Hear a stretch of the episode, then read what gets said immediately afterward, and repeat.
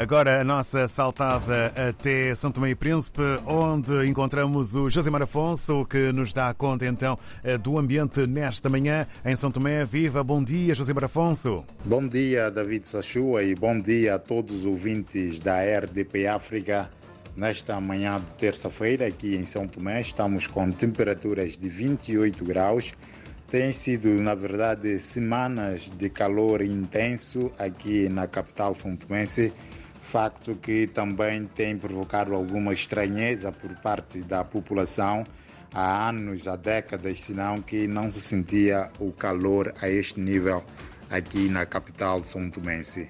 Mas quanto às informações, dar conta que a Assembleia Nacional de São Tomé e Príncipe agendou para o dia 15 de fevereiro a discussão e aprovação final global da proposta do Orçamento Geral do Estado, que uh, foi aprovado na generalidade na semana passada. Portanto, a Conferência de Líderes, que esteve ontem reunida, definiu para a quinta-feira este expediente por parte da Assembleia isto enquanto decorre e deverá terminar hoje a discussão na especialidade uh, da proposta do Orçamento Geral do Estado.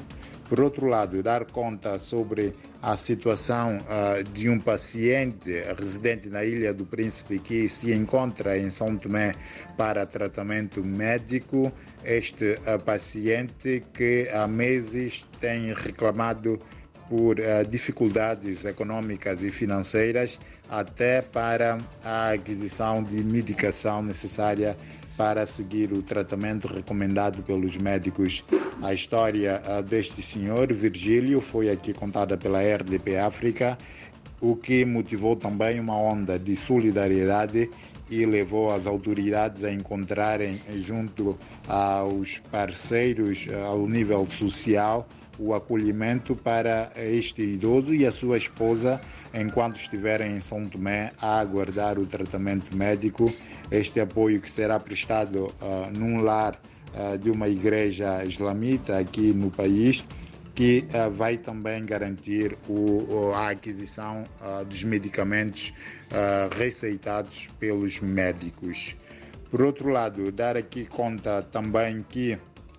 Hoje é dia de uh, carnaval uh, nas ruas de São Tomé, o chamado carnaval moderno, em que os grupos juvenis, particularmente, uh, vão sair às ruas para demonstrarem tudo quanto andaram a ensaiar ao longo das últimas semanas. São grupos que maioritariamente apresentam desfile na base das músicas modernas mas também com alguma responsabilidade na preservação dos ritmos nacionais de São Tomé e Príncipe. Já ontem à noite uh, foi dia do carnaval, o chamado carnaval tradicional, na Casa da Cultura. Vários grupos uh, de carnaval tradicional estiveram a apresentar-se assim a uma plateia, uh, esta já bastante reduzida, face àquilo que se poderá verificar nas ruas da cidade de São Tomé no dia de hoje. E para amanhã, dar conta que o governo são tomense uh, já concedeu tolerância do ponto no segundo período, é o dia uh, das cinzas, ou o chamado bocado aqui nas ilhas de São Tomé e Príncipe, onde as famílias tradicionalmente se reúnem para receberem o bocado, que é no fundo uma colher uh, de calulu, o prato tradicional, que é assim dado uh, pelo parente mais velho uh, da família a todos os outros que se concentram neste dia. dar aqui conta já agora para o fim de semana, teremos também